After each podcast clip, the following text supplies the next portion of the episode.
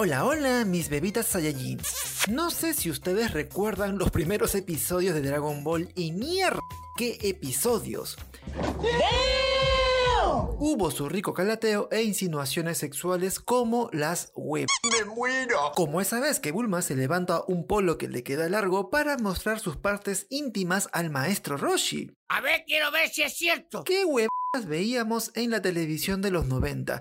Y ahora los conservas chillan por unos cuantos segundos de Buzz Lightyear. A ver, a ver, ¿qué pasó? Bueno, bueno, bueno. Traigo esto a colación porque quizá no te imaginas cuál es el origen creativo de Bulma para Dragon Ball. No lo sé, tú dime. Recordemos que ella apareció desde el primer episodio de Dragon Ball, así que después de Goku es el personaje con mayor duración en la serie. Anda, la osa es buena. A estas alturas ya sabes que Dragon Ball es obra de Akira Toriyama. Creo que es muy obvio que sí. Sin embargo, en caso de que te interese la literatura oriental y especialmente la china, varios pasajes y personajes del anime están inspirados en Journey to the West o Viaje al Oeste, una novela china publicada en el siglo XVI y atribuida a Wu Xiangen. Eso no me lo esperaba. Digamos que lo anterior ya es de conocimiento público, pero hay más cosas por desentrañar. Ah, caray.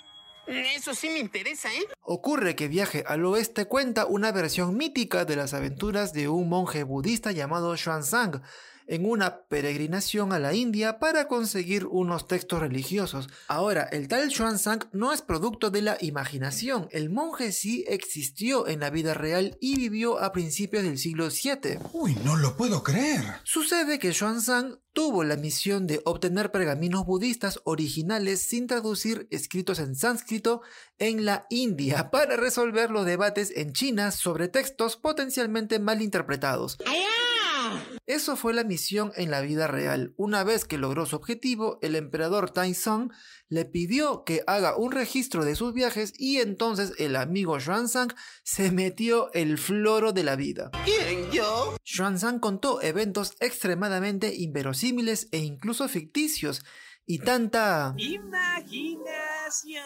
hubo en su historia que inspiró a Wu Xiang ya siglo después a redactar lo que es el viaje al oeste. Ahora bien, ¿qué mierda tiene que ver todo esto con Bulma? Oye, oye, despacio, cerebrito. Pues atento que ya casi termino. En viaje al oeste, Xuanzang tiene la tarea de recuperar los sutras budistas de la India, tal como sucedió en la vida real, eso no ha cambiado. Y esta característica es la base de Bulma desde su aparición en Dragon Ball. Ella es quien invita a Goku a buscar las esferas del dragón, y varios compañeros se suman a la aventura. Tal como hizo Xuanzang en el libro Viaje al Oeste al reunir a guerreros en su camino a la India. Eso tiene sentido para mí. Carajo, sí que todo ya está escrito. Ya con esto llegamos a... Este momento de mierda. No te olvides por favor de descargar y escuchar este hermoso podcast los lunes en Spotify. Ya conmigo será hasta la siguiente semana. Chau chis.